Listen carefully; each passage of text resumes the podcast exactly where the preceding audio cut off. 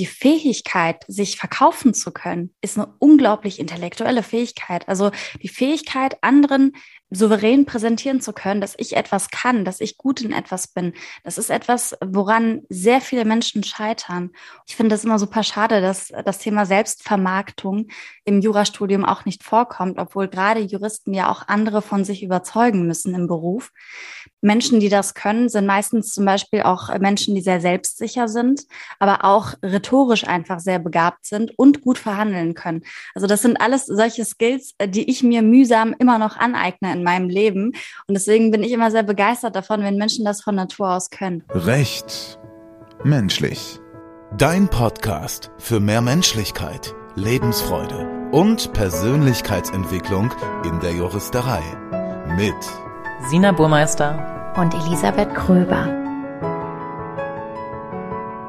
Herzlich willkommen im Recht Menschlich Podcast.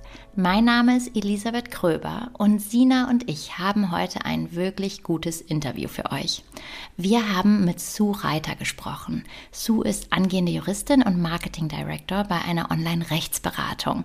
Und insbesondere ist sie Expertin für die Themen LinkedIn, SEO und Personal Branding und berät hierzu als Freelancerin Kanzleien, Juristinnen und Juristen und juristische Unternehmen. Wir haben mit ihr über das Thema Sichtbarkeit und Personal Branding gesprochen. Vielleicht denkst du jetzt, hm, was ist denn das für ein Thema? Ist das für mich überhaupt relevant? Und ich sage dir, auf jeden Fall. Aus unserer Sicht ist das ein super relevantes Thema für tatsächlich alle Juristinnen und Juristen. Also gib der Folge unbedingt eine Chance, denn sie ist vollgepackt mit Infos, Tipps, Tricks und eben der klaren Aussage, warum Personal Branding für jeden von Relevanz sein kann. Deswegen ganz viel Freude mit diesem Interview und zu Reiter.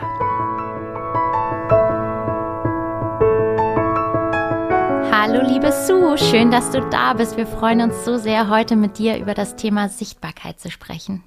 Hallo ihr beiden, schön, dass ich dabei sein kann. Ich freue mich sehr. Bevor wir jetzt direkt reinstarten, magst du mal kurz erzählen, wer bist du? Du hast mit Medien zu tun, du hast mit Jura zu tun. Das ist total spannend. Wer bist du? Was machst du? Ja, sehr gerne. Ich äh, bin Sue Reiter. Ich ähm, bin eigentlich sehr aktiv auf LinkedIn. Ähm, da habe ich so meine Bubble und ähm, bin dort eben auch Content-Strategin. Das heißt, ich unterstütze äh, juristische Zielgruppen. Darunter fallen Kanzleien, selbstständige Juristen, aber auch zum Beispiel juristische Startups, Legal Tech Startups zum Beispiel. Ich unterstütze sie dabei, äh, Content zu erstellen. Das bedeutet, ich äh, schreibe suchoptimierte Texte zum Beispiel oder ich mache Grafikdesign für Beiträge Vorträge, ich äh, spreche über Contentpläne und vor allem über Sichtbarkeit. Also ich glaube, dass ich ähm, alles, was ich mache, unter dem Dach Sichtbarkeit zusammenfassen kann. Ich helfe eben äh, Menschen aus dem Rechtsbereich dabei, sichtbar zu sein auf LinkedIn, auf Google und überall, wo sie eben im Internet sichtbar sein können. Super spannend. Ähm, ich würde direkt reinstarten, weil ja, wir Juristen lieben ja Definitionen. Was bedeutet denn für dich persönlich Sichtbarkeit? Also Sichtbarkeit definiere ich so, dass ich sage, ich möchte sichtbar sein ähm, für Menschen, die ich erreichen möchte erstmal und zweitens präsent sein in deren Köpfen. Das heißt, immer wieder in deren Feed erscheinen, immer wieder mit etwas verbunden werden. Da kann man auch aktiv Einfluss drauf nehmen. Dazu kommen wir bestimmt noch mal im Gespräch, aber ähm, mit Werten und Tätigkeiten und äh, bestimmten Themen verbunden zu werden, das ist für mich Sichtbarkeit richtig schön, denn ich habe neulich mal eine Panel-Diskussion gehalten zum Thema Sichtbarkeit und habe mich in Vorbereitung mal mit dem Begriff auseinandergesetzt und dachte, verrückt, wenn man mal reinguckt in das Wort, da steckt ja sogar sich und ich drin. Also auch wirklich so sich ja. zu zeigen, ein Stück des eigenen Ichs auch zu zeigen, so wie du es ja gerade beschrieben hast. Du möchtest für bestimmte Themen stehen. Was wären das denn für Themen, für die du stehen möchtest? Also meine Themen sind sehr vielfältig. Mein Problem ist eher, äh, eine Nische zu finden, die für mich groß genug ist, weil ich eigentlich äh, jemand bin, der sich in vielen äh, Themen und Bereichen zu Hause fühlt. Und äh, das ist auch ein Problem von äh, Scannern. Scanner-Persönlichkeiten, habt ihr bestimmt schon mal gehört, ist äh, immer wieder ein Thema, wird nie alt sozusagen. Scanner-Persönlichkeiten, ähm, für die, die es noch nicht gehört haben, sind Persönlichkeiten, die äh, sehr in die Breite gehen bei ihren Interessen und nicht so sehr in die Tiefe. Und ich erkenne mich da total äh, darin wieder. Ich bin eine Person, die sehr, sehr begeistert ist von vielen verschiedenen Disziplinen und Themen und habe mich jetzt äh, in meinem Leben äh, endlich äh, geschafft, äh, auf etwas zu spezialisieren. Und das ist dann tatsächlich die Schnittstelle zwischen Medien und äh, Jura. So würde ich das eben beschreiben. Das sind so meine Themen. Aber ja, also darüber hinaus habe ich auch noch ganz viele andere Interessen, die ich auch immer mal wieder in Beiträgen thematisiere, die aber jetzt nicht äh, zu meinen Kernkompetenzen gehören. Hm. Ist ein riesengroßes Thema. Auch immer wieder im Coaching erlebe ich das. Gerade wenn es darum geht, sich zu fragen, was will ich beruflich machen, finden viele Menschen das ja als großes oder empfinden es als großes Problem, dass sie Scanner sind oder Scannerin und wirklich irgendwie sich nicht entscheiden können. Super spannend, dass du das sagst. Warum ist es aus deiner Sicht wichtig, sichtbar zu sein? Wenn jetzt jemand zuhört und sagt, Mensch, das verstehe ich nicht, bin ja vielleicht auch gar nicht selbstständig, ähm, muss ich dann wirklich sichtbar sein, muss ich präsent sein, brauche ich das wirklich? Was würdest du sagen, warum ist es wichtig, sichtbar zu sein? Also ich glaube, dass jeder Mensch auf seine Art und Weise sichtbar ist. Also das ist nichts, was man sich irgendwie aufbaut, glaube ich, sondern das ist tatsächlich etwas, was man optimieren kann. Denn jeder Mensch hat eine bestimmte Rolle, ob es jetzt im Freundeskreis ist oder im Beruf, im Büro, vielleicht auch in der Familie. Also es gibt so viele Rollen, in die wir schlüpfen in unserem Leben. Und ich glaube, dass ähm, wir mit bestimmten Dingen verbunden werden, ob wir es wollen oder nicht. Also ich glaube, dass ganz viele Menschen schon eine Personenmarke haben und gar nicht wissen, dass sie sie haben. Und ich glaube, im, in der Sichtbarkeit geht es darum, einfach das Ganze zu optimieren, was schon da ist. Also ich glaube nicht, dass, dass man von Grund auf etwas aufbaut, wie zum Beispiel, wenn man gründet und dann sagt, wir möchten jetzt um unser Unternehmen herum eine Marke bauen, dann wird ja etwas geschaffen, was noch nicht da war.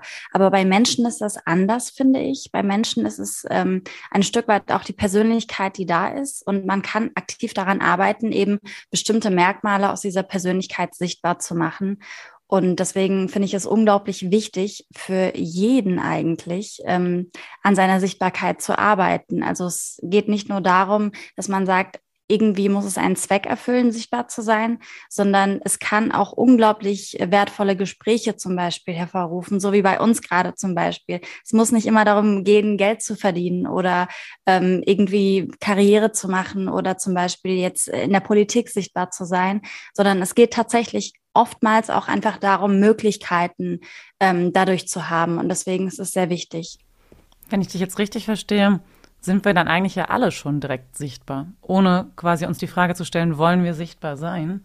Und geht es nicht dann fast vielleicht sogar mehr um die Frage, wie wollen wir sichtbar sein und nehmen wir das in eigener Hand? Oder passiert es einfach nur? Du hast ja gerade auch das Stichwort Personenmarke mit reingeworfen, ein total interessantes Thema. Meine Erfahrung ist oft, dass gerade wir Frauen Hemmungen haben vor zu viel Kommunikation in eigener Sache und das oft so ein bisschen negativ konnotiert ist. Wie bist du das damals angegangen und was würdest du vielleicht auch jemandem mitgeben wollen, der jetzt gerade vor der Frage steht, ah, traue ich mich sichtbarer zu werden und wie mache ich das? Ja, das Thema Frauen ist sehr interessant, weil äh, Frauen grundsätzlich, ähm, also man kann natürlich nicht pauschal sagen, wie Frauen sind oder ähm, es gibt unglaublich viele Probleme, die auch äh, mit diesem Thema einherkommen. Aber wenn wir jetzt mal vereinfacht darüber sprechen, dann ähm, haben Frauen ja oft das Bedürfnis, positiv wahrgenommen zu werden. Und das ist tatsächlich etwas, was ganz viele Ängste hervorrufen kann. Ich habe das teilweise auch mit männlichen äh, Kunden, die sagen, ich habe Angst, etwas Falsches zu sagen oder falsch verstanden zu werden. Und nirgendwo äh, wirst du ja so schnell verurteilt für etwas, was du sagst, wie im Internet. Deswegen kann ich diese Angst ja super äh, gut verstehen. Und ich glaube auch, dass diese Angst generell in Menschen tief verankert ist, von einer Gesellschaft zum Beispiel ausgeschlossen zu werden. Deswegen glaube ich, dass es äh, eine Herausforderung ist, die jeder durchlebt, vielleicht Frauen ein bisschen mehr, weil sie eben auch viele Benachteiligungen erleben, auch im Job zum Beispiel. Deswegen äh, ja, super wichtiges Thema auch für Frauen, aber grundsätzlich glaube ich, dass alle Menschen ähm, daran arbeiten können, diese Ängste so ein bisschen zu überwinden. Sichtbarkeit, super wichtiges Thema tatsächlich. Die Personenmarke ist wichtig für alle, äh, die in diesem Bereich arbeiten. Und ich, ich glaube, dass, dass es sehr, sehr viel gibt, was man eben auch machen kann, um Einfluss darauf zu nehmen. Da bin ich jetzt natürlich direkt neugierig. Wie baut man denn so eine Personenmarke auf? Wenn man jetzt wirklich als klassischer Jurist, Juristin nicht ganz so digital, ich springe jetzt mal in die Klischees rein, nicht ganz so digital affin ist, wie beispielsweise ich, wie würde man jetzt, wenn man einfach zuhört, da die ersten Schritte gehen? Also ich äh, kann vielleicht mal berichten, wie ich vorgegangen bin. Äh, für mich war dieser Prozess äh, nie so bewusst, dass ich gesagt habe, ich baue mir jetzt eine Marke auf um mich herum, sondern für mich war es ein Weg. Und ich bin damals sichtbar geworden, weil ich das Bedürfnis hatte, auf LinkedIn über gewisse Themen zu sprechen, die mich geärgert haben oder begeistert haben, die einfach für mich mit vielen Emotionen verbunden waren. Und damals ging es eben um das Jurastudium auch tatsächlich, ähm, dass ich gesagt habe, Mensch, was ist das für ein Studium, wo einfach überhaupt keine Illustration oder irgendeine Visualisierung drin vorkommt. Also wir sind alle Laien am Anfang und lernen ganz, ganz komplizierte Fälle teilweise im Zivilrecht. Und nirgendwo ist einfach eine Visualisierung, die uns verdeutlicht, was eigentlich das Problem ist oder wie die Personen zueinander stehen. So, und durch diese Emotion heraus habe ich dann einen Text geschrieben, der viral gegangen ist. Und das hat mich so ein bisschen irritiert. Ich habe noch nie in einer Plattform erlebt, dass so viel Zuspruch zurückkam. Also ich, ich kann mir sehr gut vorstellen, wie das Ganze zum Beispiel auf Twitter oder Instagram ausgesehen hätte. Aber auf LinkedIn bin ich auf unglaublich viel Zuspruch gestoßen, gerade auch von praktizierenden Juristen oder Kanzleipartnern zum Beispiel. Und ich würde daher jedem empfehlen, sich eben damit zu befassen, äh, was einen wirklich begeistert, wo man drin aufgeht, also wo gewisse Emotionen sind. Es gibt zum Beispiel auch echt viele Menschen, die eine bestimmte Vision haben und sagen, ich möchte etwas verändern. Das kann auch unglaublich viel Mehrwert für andere bieten. Also man, man darf, glaube ich, wenn man gerade im Aufbau ist, nicht davon ausgehen, dass es sowieso niemanden interessiert, was man zu sagen hat, weil ähm, ich glaube, es gibt kein Thema, wofür es nicht auch eine Handvoll andere Menschen gibt, die sich dieselben Fragen stellen.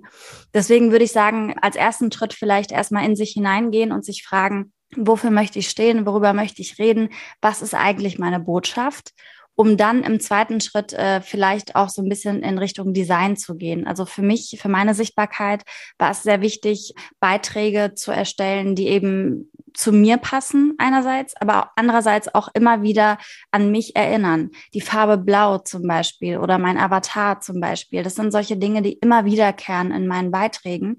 Und deswegen lege ich sehr viel Wert auf Design, wenn ich zum Beispiel auch das Branding äh, für andere mache. Und als drittes konsistent bleiben. Also es ist leider ein super kurzlebiges Medium. Also LinkedIn, Instagram, sei es Twitter, YouTube, es sind sehr, sehr viele kurzlebige Medien, in denen wir uns bewegen. Deswegen ist es unglaublich wichtig, da auch regelmäßig äh, Content zu bieten und immer und immer wieder auf sich aufmerksam zu machen.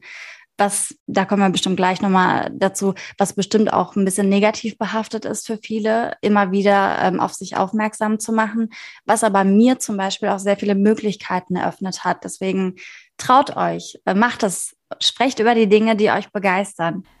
Sehr gut und total cool erklärt, wie du gesagt hast, wie man vorgehen kann. Wenn ich jetzt äh, mir vorstelle, es hört wirklich jemand zu und sagt, boah, ja, vielleicht darf ich auch mal an meiner Sichtbarkeit arbeiten und habe da Lust drauf, irgendwie präsenter, sichtbarer zu sein.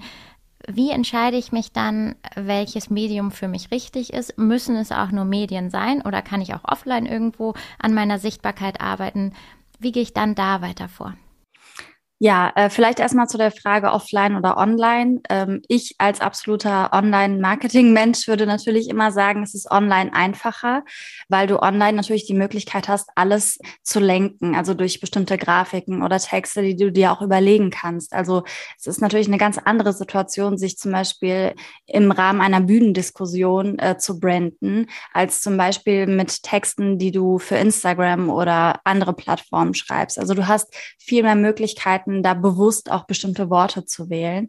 Aber natürlich kannst du dich auch offline branden. Also ich, ich glaube, gerade im, im Offline-Leben, da ist ja auch in den letzten Jahren äh, sehr viel vernachlässigt worden, aber gerade im Offline-Leben gibt es unglaublich viele Möglichkeiten, auch auf sich aufmerksam zu machen.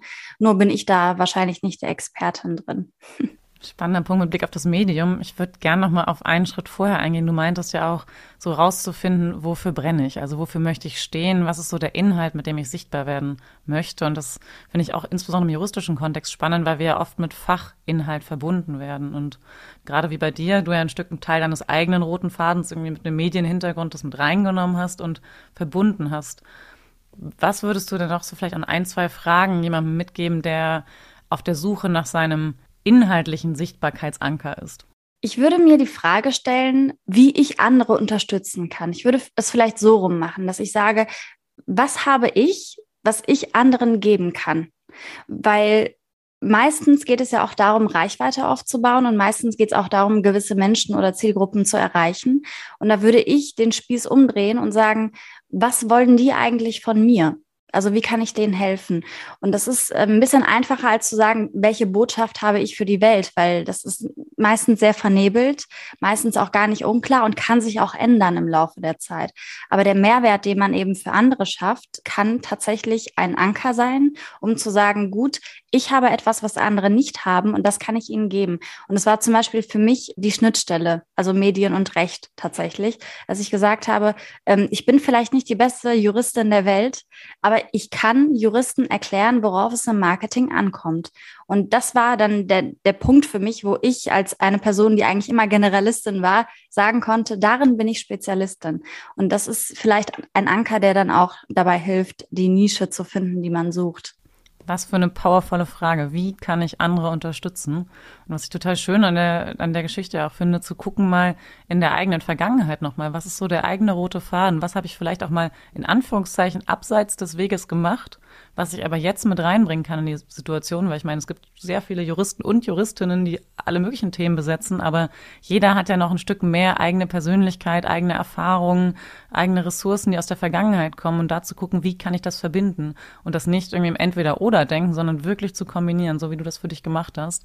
Richtig, richtig cool. Und ich glaube, es kann wirklich nochmal ein Impuls sein für viele jetzt auch, die zuhören, sich nochmal zu fragen, ja, was sind denn bei mir in der Vergangenheit Themen, die ich vielleicht auch mit der Juristerei verknüpfen kann, wo ich vielleicht Mehrwert schaffen kann, wie ich andere unterstützen kann.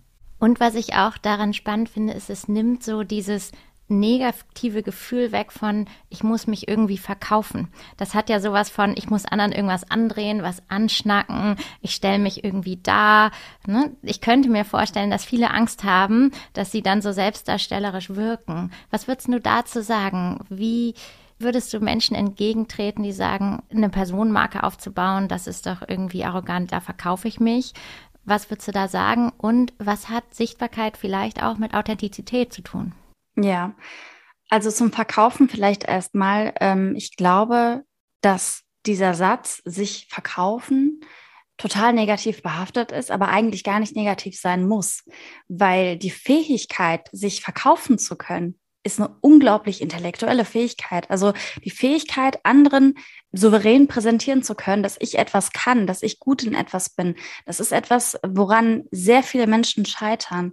Und ich glaube, dass sich verkaufen können, ein unglaublicher Future Skill ist, auch für Juristen übrigens. Ich finde das immer super schade, dass das Thema Selbstvermarktung im Jurastudium auch nicht vorkommt, obwohl gerade Juristen ja auch andere von sich überzeugen müssen im Beruf.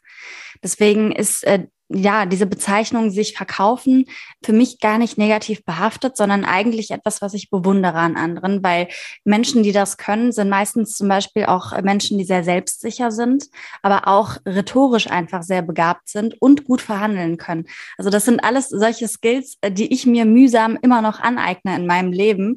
Und deswegen bin ich immer sehr begeistert davon, wenn Menschen das von Natur aus können. Aber ähm, ja, Authentizität ist super wichtig im Personal Branding, weil es ja gerade darum geht, das Personal mit reinzuholen. Sonst wäre es ja nur ein Branding. Es geht ja darum, einen Menschen äh, zu branden, so wie er eigentlich ist. Also im besten Fall sollte dieser Mensch sich in seinem Branding wiederfinden, sonst äh, läuft da irgendwas schief. Es kann natürlich super professionell sein, zum Beispiel gewisse ja, Charaktereigenschaften oder Themen wegzulassen.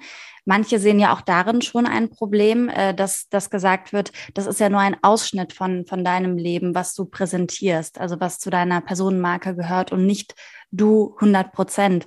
Aber es gibt keine Situation in unserem Leben, wo wir 100 Prozent wir selbst sind. Also wir verstellen uns ja immer in Bewerbungsgesprächen, beim ersten Date. Also wir verkaufen und verstellen uns ja durchgehend im Leben oder ähm, verheimlichen äh, gewisse Dinge an uns oder stellen manche einfach hervor, die gut sind, also Stärken zum Beispiel. Deswegen sehe ich das gar nicht so problematisch, ähm, dass das Personal Branding so ein bisschen auch bewusst gelenkt wird und vielleicht wenig authentisch erscheint. Aber das Wichtige ist ja, dass man sich in seinem Branding wiedererkennt. Und das Ganze wird ja dann authentisch, wenn man da eben Emotionen mit reinbringt. Deswegen ja auch die Frage, wie kann ich andere unterstützen und wie kann ich Themen kommunizieren, für die ich mich begeistere oder die ich ändern möchte. Das sind ja ganz starke Emotionen, die, glaube ich, auch super schwierig äh, sind, äh, irgendwie zu faken, weil du bist ja in dem Moment komplett energiegeladen, wenn du über etwas schreibst, was dich begeistert. Und ich glaube, das merken Menschen auch. Also ich glaube, da, da dürfen wir auch die ganzen User nicht unterschätzen. Ich glaube, die können schon gut erkennen, wann etwas aufgesetzt ist und wann etwas echt ist. Deswegen sollte man meiner Meinung nach immer die Themen wählen, die besonders emotionsgeladen sind, damit man da auch authentisch drüber berichten kann. Couldn't agree more. Und ich glaube, man fühlt es auch, ob jemand das gerade aus dem Herzen herausschreibt. Und du hast ja eben auch gesagt, authentisch wird es dann, wenn auch Emotionen dazukommen. Und ich glaube, dass es manchmal der Grund ist, warum auch viele Hemmungen haben, sich persönlich zu zeigen, sich auch mit persönlichen Themen zu zeigen, weil je persönlicher die Themen sind, desto mehr die Angst vielleicht auch vor Ablehnung. Du hattest das Wort auch Selbstbewusstsein mit reingebracht. Ich glaube, es erfordert ja auch Mut in gewisser Weise und Selbstvertrauen, für die eigenen Themen einzustehen und die dann nach außen zu tragen. Und das ist, finde ich, ein sehr hilfreicher Punkt, sich dann nochmal wirklich zu fragen, wie kann ich damit unterstützen? Weil das nimmt vielleicht so ein bisschen diese Angst raus, ich könnte was falsch machen, sondern sich wirklich daran zu orientieren, wie kann man im Gegenteil damit was rausgeben, was anderen weiterhelfen kann. Und das, glaube ich, ist für diesen ersten Angstgedanken ein sehr hilfreicher Moment. Da würde mich einfach mal interessieren, auch aus deiner persönlichen Erfahrung, wie bist du mit solchen Situationen umgegangen? Vor deinem ersten Post zum Beispiel, der viral gegangen ist, Hast du da irgendwie so Selbstzweifel in dir gehabt oder eine Stimme, oh Gott, wer bin ich denn, dass ich jetzt das schreibe? Oder war das ganz natürlich bei dir? Also da ich ja in dem Moment nur das Ziel hatte, etwas loszuwerden, habe ich mir gar nicht so viele Gedanken gemacht. Vielleicht war das auch wirklich ein sehr positiver Nebeneffekt für mich, weil ich bin eigentlich eine Person, die sich sehr viele Gedanken um Dinge macht und die sich dadurch auch hemmen lässt. Und das ist auch etwas, was ich bei meinen Kunden immer wieder merke. Diese Angst davor, etwas falsch zu sagen, ist halt wirklich ein Grund dafür, warum viele auch nicht sichtbar sein wollen. Obwohl es doch so viel Positives gibt, was man auch eben sagen kann, was vielleicht nicht zu einem Shitstorm führt. Deswegen glaube ich, dass das ein generelles Problem ist, aber es ist auch unfassbar schwierig, da die Grenze zu ziehen, zum Beispiel zwischen persönlichem und privatem. Das ist auch etwas, was auf LinkedIn zum Beispiel sehr oft diskutiert wird, was darf man da eigentlich veröffentlichen von sich? Das ist vielleicht gar nicht äh, so ein großes Problem auf YouTube oder Instagram, aber LinkedIn ist ja so eine super seriöse äh, Business-Plattform und da sind sehr viele immer raus, wenn es ums Persönliche geht. Aber das ist sehr schade, weil eigentlich äh, wollen wir ja nicht Unternehmen ähm, reden hören, sondern eigentlich möchten wir ja Menschen reden hören und können uns mit denen identifizieren. Ähm, deswegen sage ich immer, ähm, wenn es privat ist, dann gehört es meiner Meinung nach nicht online. Aber das muss auch jeder für sich entscheiden tatsächlich. Aber persönliche Dinge sollten bitte online sein, weil das ist doch genau der Punkt, wo wir uns äh, treffen, um uns gegenseitig zu inspirieren. Und äh, für mich, wie gesagt, war es ein reiner Zufall, dass das Ganze so explodiert ist. Ähm, ich habe damit überhaupt nicht gerechnet. Ich wollte zwar schon Juristen erreichen, vor allem die, die entscheidenden Personen erreichen, die dann auch etwas am Jurastudium verändern können. Aber ich habe nie gedacht, dass es so hohe Wellen schlägt. Und ich würde auch jedem raten, fang an, bevor du bereit bist. Also fang einfach an und versuche, dich auf dem Weg dorthin zu entwickeln. Also bei mir war es zum Beispiel so, ich hatte nicht von Anfang an dieses Branding, überhaupt nicht. Also ich hatte damals nicht mal ein optimales äh, Profilbild oder sowas. Ich hatte da meinen halben Lebenslauf stehen auf LinkedIn, wie man das schön macht, aber ich war nicht aktiv. Und ich würde jedem empfehlen, äh, erstmal anzufangen und sich danach über Branding oder Design Gedanken zu machen.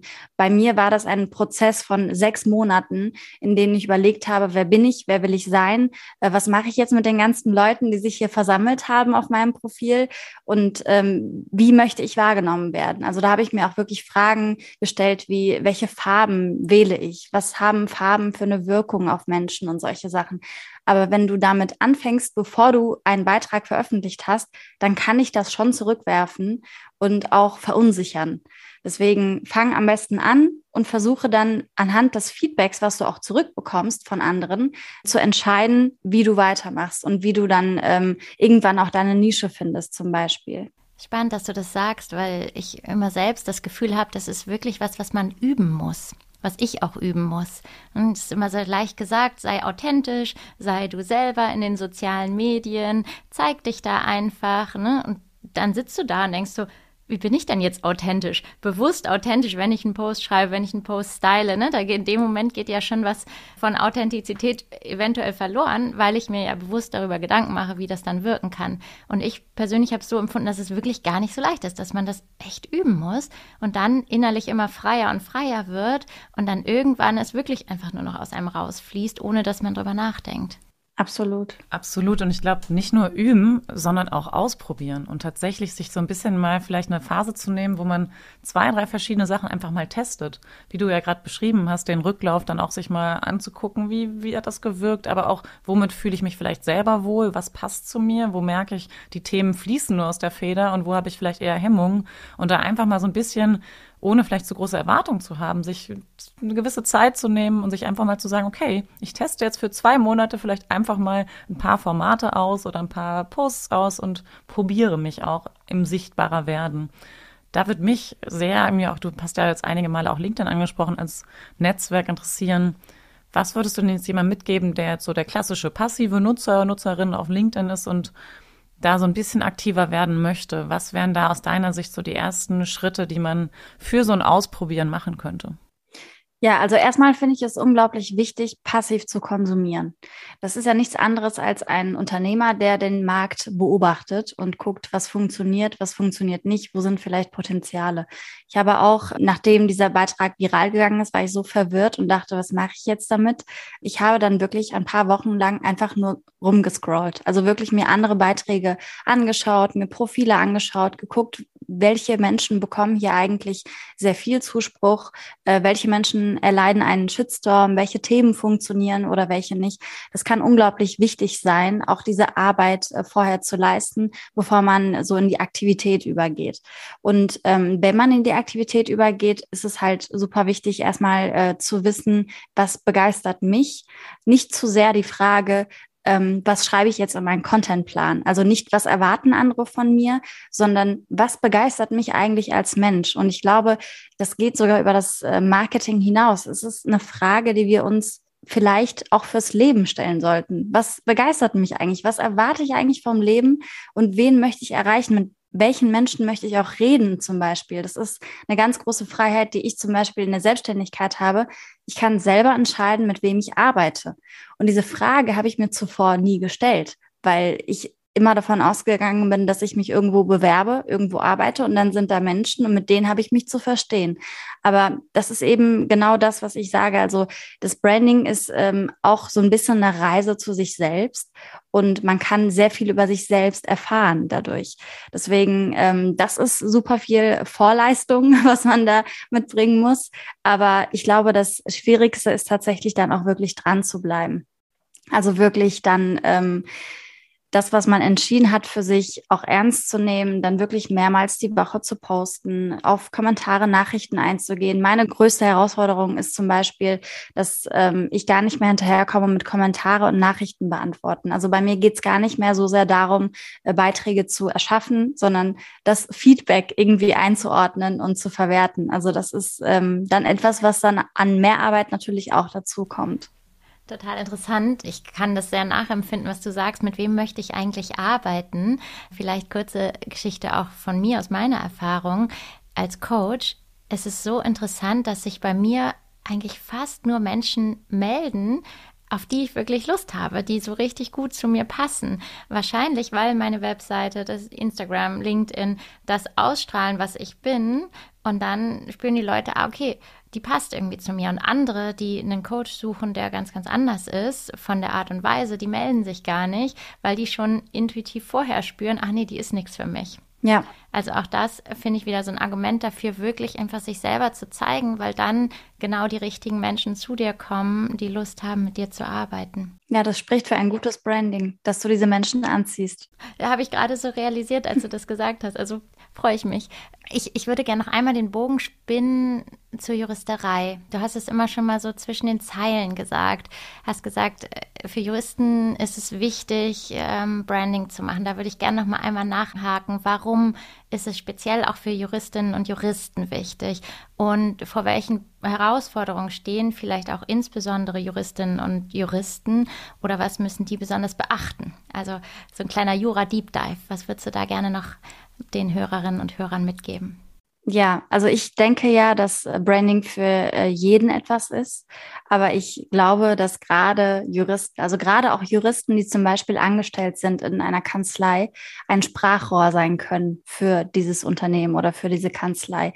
Also es ist unglaublich wichtig, da auch ähm, bewusst von oben, wenn man eine Führungsposition hat, zu sagen, Leute, zeigt euch. Also habt keine Scheu davor, auch darüber zu berichten, wie zum Beispiel euer Alltag bei uns in der Kanzlei aussieht. Also es gibt keinen langweiligen Alltag. Auch, auch zum Beispiel Berufe, die sehr, sehr routiniert sind, können super interessante Insights erhalten. Deswegen glaube ich, dass es super wichtig ist, auch für Juristen sichtbar zu sein.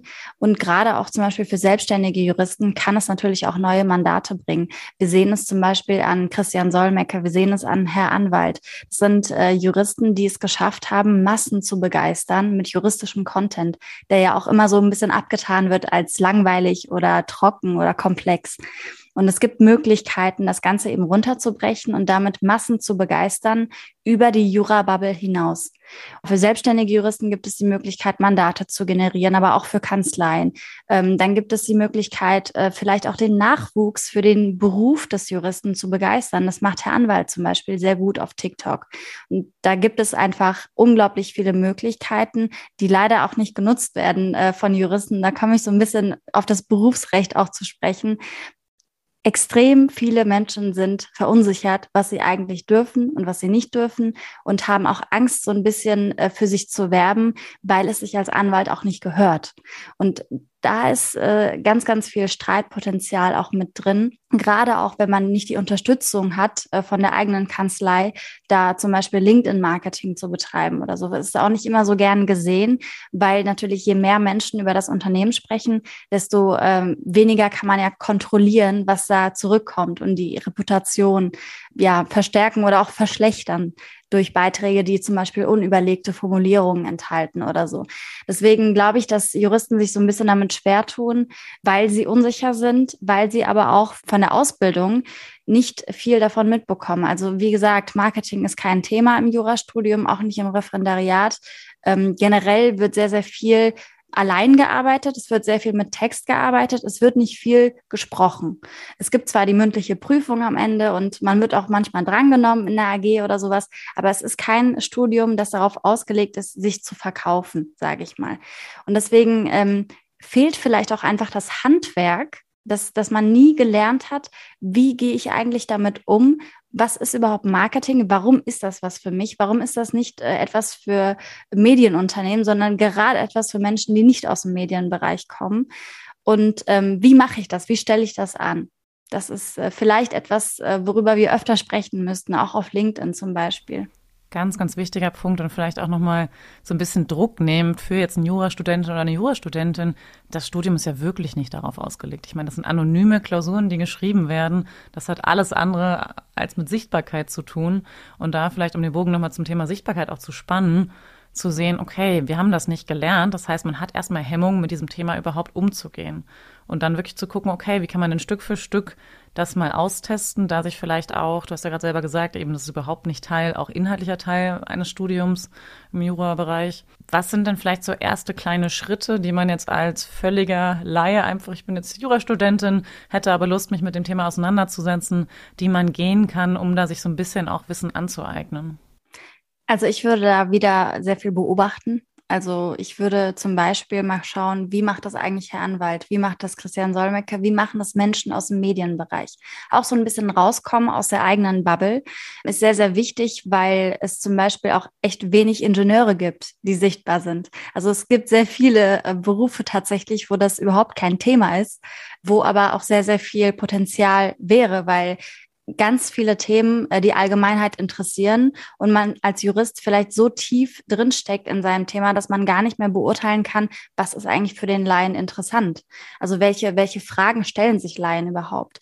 Und deswegen würde ich jedem empfehlen, da so einen Schritt zurückzugehen und das Ganze mal von oben zu betrachten. Was passiert gerade auf dem Markt und wer macht auf sich aufmerksam, aus anderen Bereichen vielleicht auch und für sich äh, da so ein bisschen auch Best Cases mitzunehmen und zu sagen, gut, dann kann ich ich doch vielleicht äh, auf diese Art und Weise äh, mein Thema gestalten. Zum Beispiel gibt es unglaublich viele interessante Inhalte aus dem Strafrecht, für die aber auch Strafrechtler nicht viel Zeit haben. Deswegen ist es auch so wichtig, mit Menschen zu sprechen, die an diesen Schnittstellen arbeiten und vielleicht auch eine gewisse Expertise haben, die dann vielleicht sagen können, ich äh, zeige dir, wie das geht und dann kannst du in Zukunft auch alleine ähm, Beiträge dazu schreiben, die ähm, ganz viele Menschen auch außerhalb deiner Bubble erreichen. Deswegen ist es, glaube ich, super wichtig, da ähm, interdisziplinär auch zu sein und sich zu öffnen, eben auch für andere Bereiche, zum Beispiel fürs Marketing. Mhm. Vielleicht noch ein Tipp auch von meiner Seite. Mir fällt gerade die Plattform Canva ein. Viele schreckt ja vielleicht genau. ab, dass sie denken, oh, Grafiken, die kann ich ja gar nicht bauen. Ich weiß ja gar nicht, wie das funktioniert. Ja. Da, für alle, die das nicht kennen, ist Canva ein super Tool, wo wirklich jede und jeder Grafiken auf eine ganz einfache Art und Weise bauen können. Ich weiß nicht, müssen wir das jetzt als Werbung kennzeichnen? Es ist auf jeden Fall unbezahlte Werbung. Ähm, super einfach, damit was zu bauen und vielleicht echt einfach mal den ersten Post zu basteln und loszulegen. Du hast gerade gesagt, Best Practices. Herr Anwalt, Christian Solmecke, hast du vielleicht noch zwei, drei andere Accounts, die man sich mal anschauen kann, die vielleicht auch gar nicht so riesige Namen sind, wo du aber sagen würdest, die machen das echt richtig cool, das ist authentisch, das würde ich mal empfehlen anzuschauen. Juristin oder auch nicht Juristin, ist egal. Wen ich auf LinkedIn zum Beispiel sehr empfehlen kann, ist Caroline Junge. Sie ist zum Beispiel nicht Juristin, aber wirklich eine sehr, sehr gute Storytellerin und äh, erzählt so ein bisschen auch darüber, ähm, wie sie den Alltag bewerkstelligt als selbstständige Mutter und schreibt unglaublich witzige, unterhaltsame, teilweise emotionale Texte, die mich eben immer wieder begeistern, weil ich denke, wow, also sie hat es wirklich geschafft, Dinge auf den Punkt zu bringen, über die ich mir in meinem Leben gar keine Gedanken gemacht habe. Also da kann man so ein bisschen auch das Thema Storytelling äh, lernen. Und Storytelling ist auch ein Thema zum Beispiel bei Michael Otto, der ist auch auf äh, LinkedIn relativ reichweitenstark. Da kann man auch so ein bisschen erfahren, wie man sich den Druck nimmt, einfach perfekte Texte zu schreiben. Er schreibt zum Beispiel bewusst auch immer unperfekte Texte. Und ich finde das äh, sehr bewundernswert, dass er sagt, es ist mir vollkommen egal, was die Leute über mich denken. Also vollkommen egal. Und das ist etwas, was, was Juristen zum Beispiel auch schwierig äh, finden könnten, zu sagen, ich bin zwar Anwalt, ich bin zwar Jurist, aber ich muss auch nicht immer alles wissen und ich muss auch nicht immer alles richtig sagen. Also diese Fehlerkultur ähm, ist zum Beispiel auf LinkedIn sehr, sehr interessant zu beobachten, dass es da ganz viele Menschen gibt, denen es egal ist, was andere denken und sehr viele Menschen, wo man, wo man merkt, die haben sich unglaublich viele Gedanken dazu gemacht, was sie gerade posten. Wir schmunzeln hier gerade nur, weil wir das Thema tatsächlich intern immer häufiger haben. Genau dieses Gefühl von, ja, man muss nicht perfekt sein. Und ich glaube, das ist aber ein ganz klassisches nicht nur, aber insbesondere auch Juristen und Juristinnen Thema, dieser hohe Anspruch, dieses auch im Studium so auf Probleme getrimmt zu werden, dass da ein ganz hoher Grad an Perfektionismus einfach mit einhergeht. Und da glaube ich, das einen auch hemmt, einfach zu machen, einfach mal anzufangen, wie du es vorhin formuliert hast. Und umso wichtiger ist, glaube ich, nochmal wieder zu sagen, ja auch, sich da auszuprobieren und es immer wieder sich auch vor, selbst vor Augen zu führen, man muss nicht perfekt sein, man darf einfach mal jetzt ausprobieren, gucken, was, was daraus wird. Aber ich bin auch ganz ehrlich, es stellt mich auch immer wieder vor der Herausforderung. Elisabeth und ich haben das Thema sehr oft, dass wir darüber diskutieren, manchmal auch. Und ja, da glaube ich, so Stück für Stück ist auch das wahrscheinlich ein Weg und ein Ausprobierprozess, vielleicht manchmal sogar ein Tick unperfekter zu werden, das zu lernen. Absolut. Also wie gesagt, es ist eine Reise zu sich selbst so ein bisschen. Ich empfinde Branding und generell diese Themen immer so ein bisschen als Therapie, weil ich sitze hier und überlege, was will ich eigentlich äh, vom Leben und wie schaffe ich meine Botschaft in zwei Sätzen auszudrücken und wie kann ich damit umgehen, dass zum Beispiel mal was Negatives zurückkommt oder dass, dass ich mal unperfekt bin und das aushalten zu können. Also das sind so, so Dinge, die man ja eigentlich im Leben sehr, sehr oft hat. Also jetzt nicht nur im Bereich LinkedIn oder Marketing, sondern das ist ja genau äh, das, was jeder Mensch irgendwie in seinem Leben an einem bestimmten Punkt durchlebt. Ob es jetzt zum Beispiel in einer Bewerbungsphase ist oder auch ähm, sehr viele Menschen, die aus der Schule kommen und nicht wissen, was sie eigentlich wollen. Also es gibt so viele Möglichkeiten und es verwirrt Menschen, ähm, dass man nicht die Wahl hat, Ausbildung oder Studium, sondern man hat mittlerweile ja auch noch die Wahl, im Ausland irgendwas zu machen, sich selbstständig zu machen, quer zu einsteigen. Also so viele Dinge, die man machen kann. Und die Auswahl ist ja genau das, was uns so ein bisschen beängstigt. Und ich glaube, das ist auch im Branding nicht anders. Du kannst jeder Mensch sein. Du kannst ähm, die Souveräne sein im Internet. Du kannst die Schüchterne sein. Du kannst die Allwissende sein. Du hast ja die Möglichkeit beim Branding auch so ein bisschen deine Idealvorstellung von dir selbst in Realität umzuwandeln. Und das ist, glaube ich, das, was Menschen ähm, ja überfordert so ein bisschen, weil sie, weil sie denken, wenn ich jeder Mensch sein kann, wer bin ich dann eigentlich? Also wie, wie gehe ich damit um? Und das ist schon ein ganz großes Thema. Ja, und wenn ich nicht diese Idealvorstellung jetzt schon verkörpere, darf ich mich dann jetzt überhaupt schon zeigen? Ja, ja, unbedingt. Du wirst niemals diese Idealvorstellung sein, weil du einfach ein Mensch bist. Und erst recht gilt dann das, was du vorhin gesagt hast, einfach rausgehen, machen, ausprobieren, auch mal was falsch machen, auch mal vielleicht die anderen dazu bringen, dass sie auch mal schlecht über dich denken. Das wird auch immer mal passieren. Das ist auch total okay. Ne? Und wirklich sich aber nicht abhalten zu lassen, wirklich rauszugehen und sich zu zeigen, finde ich so schön, was du sagst. Ich würde so gern noch ein paar Dinge über dich erfahren. Als zu, zu deiner Selbstständigkeit, die hast du ja auch neben dem Studium schon aufgebaut und wir wissen, dass hier auch viele Studierende zuhören. Wie hast du das gemacht?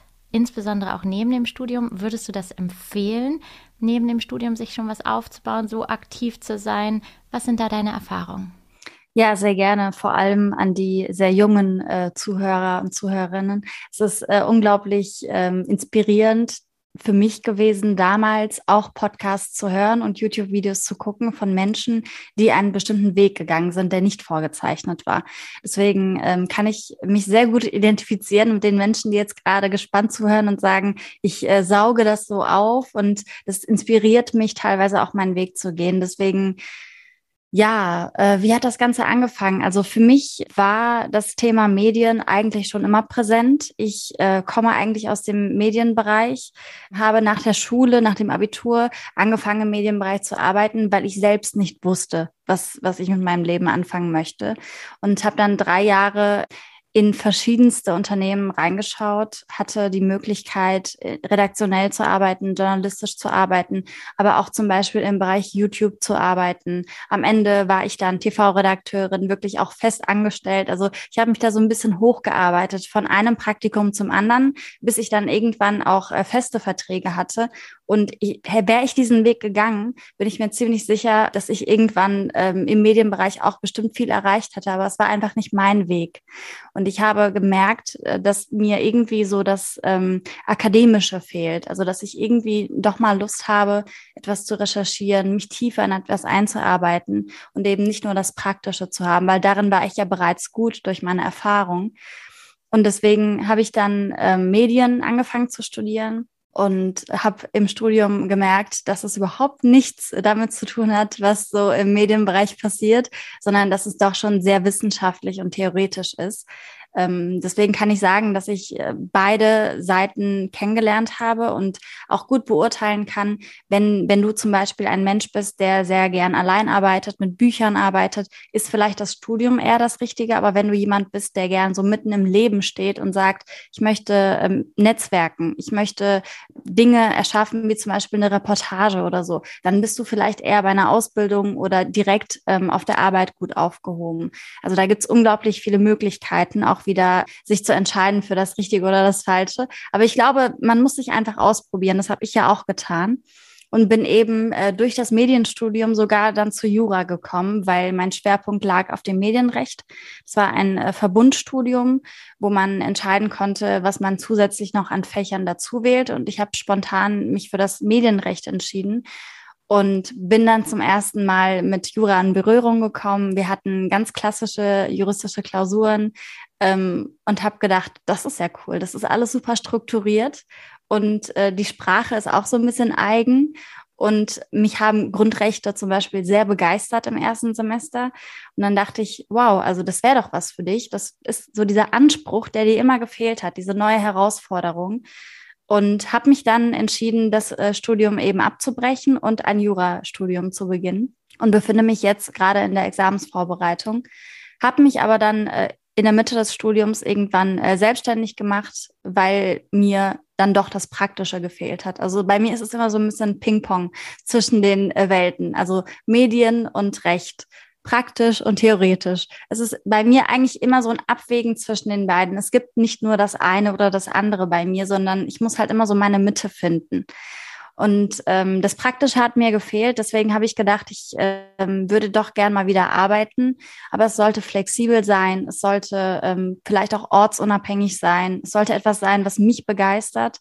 Ich wollte auch äh, nicht in einer Kanzlei arbeiten, nur um einen Nebenjob zu haben oder um äh, vielleicht meinen Lebenslauf aufzuwerten, sondern ich wollte etwas machen, was mich wirklich auch erfüllt und habe mich dann äh, selbstständig gemacht. Ich hatte das Glück, dass es für mich nicht so ein großes Risiko war, selbstständig zu werden, da ich nicht zum Beispiel wie andere Menschen davon gelebt habe, sondern ich war Studentin, das war mein Hauptjob sozusagen. Und das nebenbei war für mich einfach nur ähm, am Anfang ein Hobby und ein Zeitvertreib, bis sich das Ganze eben äh, zu einem Business entwickelt hat für mich und ähm, es auch immer noch ist und es mir auch tatsächlich viel Selbstsicherheit gibt, weil ich vom Examen einfach auch nicht mehr abhängig bin.